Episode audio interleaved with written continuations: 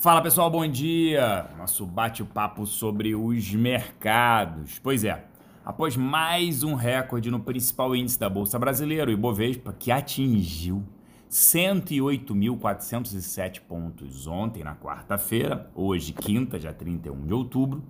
O dia se inicia com cautela no exterior, com os futuros em Nova York operando ali em queda de 0,25% mais cedo.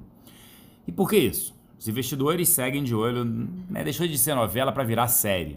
China e Estados Unidos.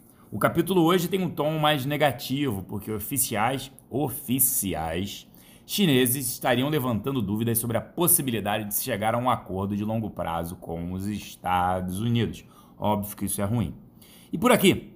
Por aqui, já comentei bastante, né? O Copom reduziu a taxa de juros Selic em 0,5%, com ela atingindo 5%. Fora isso, o Banco Central sinalizou mais um corte, deixando a porta aberta para mais um corte em dezembro. Expectativa ali né, de 0,5% de corte, com a Selic atingindo 4,5%. Inflação extremamente controlada. E eu falei bastante sobre isso, está no meu Insta, sobre uma Selic menor, qual é o retorno que você vai ter que ter.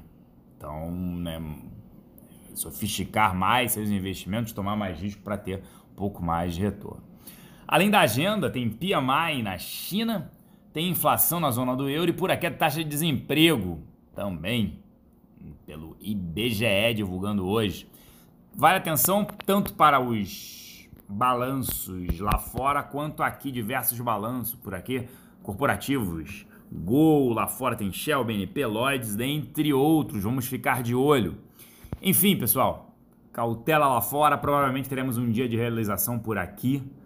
Bovespa forte alta aí no mês de outubro. Sigo otimista mesmo assim com exposição em renda variável, juros extremamente baixos, o que é extremamente positivo esses juros baixos para não só para investimentos, mas também para a parte da economia, geração de emprego, mais empresa. O que a gente precisa sim é qualificar a nossa mão de obra. Eu fico por aqui. Uma excelente quinta-feira a todos, um grande abraço e tchau!